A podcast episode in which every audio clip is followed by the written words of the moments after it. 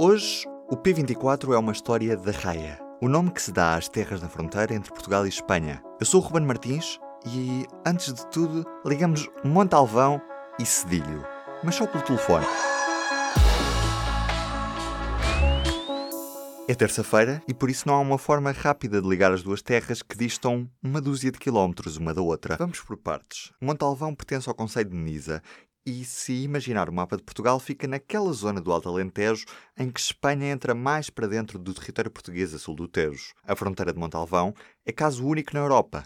Parte do paradão da barragem sobre o Tejo serve de ponte internacional. A meio caminho há uma ponte sobre o rio Severo que permite ligar Portugal e Espanha. Problema: a barragem pertence ao Estado espanhol e está concessionada à elétrica Iberdrola, mas os portões que permitem o atravessamento entre Portugal e Espanha só são abertos dois dias por semana ao sábado e ao domingo, levando aqui um caminho de 12 km, tenha de ser feito em mais de 100 nos dias em que a barragem se fecha. Ou seja, perder mais de uma hora a fazer um caminho que dura 10 minutos.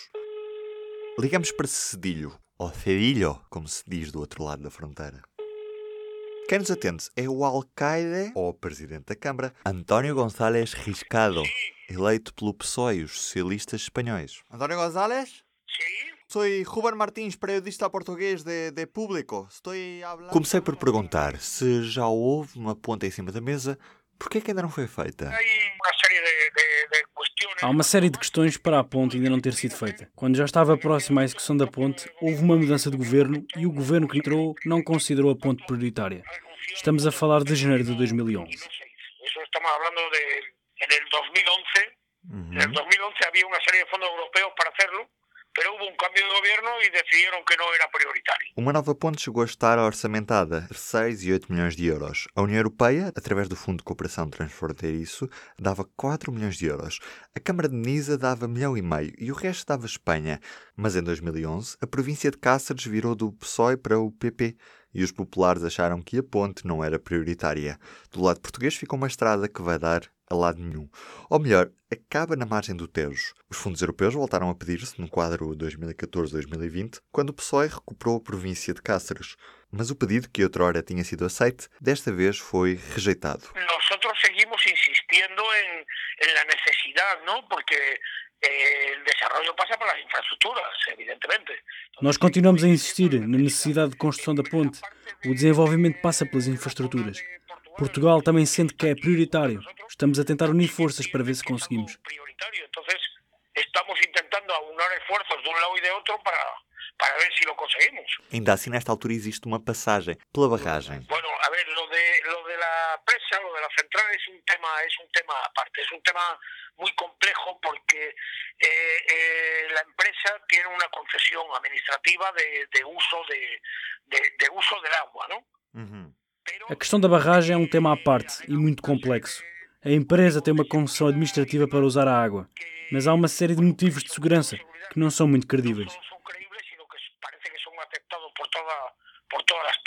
As questões de segurança de que a Iberdrola fala deixam tanto o povo de Cedilho como de Montalvão com dúvidas, uma vez que ao fim de semana as questões de segurança são as mesmas, mas os carros já podem passar. Em princípio, eu creio que a melhor solução para todos Acredito que a melhor situação para todos é uma ponte um pouco acima da barragem. Esta travessia foi também tema entre os presidentes de governo na Cimeira Ibérica que houve em Valladolid no ano passado. Os ministros das infraestruturas falaram deste tema. António Costa e Pedro Sanches também falaram disto. E pela Extremadura, a ponte de Cedilho era um moço de prioritário para falar na Cimeira. Pedro Sánchez falaram de, do assunto y desde Extremadura iba como tema prioritario a tratar en esa cimeira, el, el, entre otras cosas, el puente del Cedillo, vamos. Cedilho está a 120 km do Atlântico e pode aproximar Cáceres de Lisboa ou das praias portuguesas, por exemplo.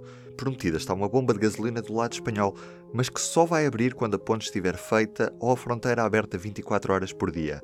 Até lá, para abastecer em Cedilho, tem de se percorrer 50 km e ir até Valência de Alcântara. Em ano de eleições europeias, esta é a história de uma terra que está de costas voltadas com a Europa durante a semana, mas que se abre ao mundo a cada fim de semana.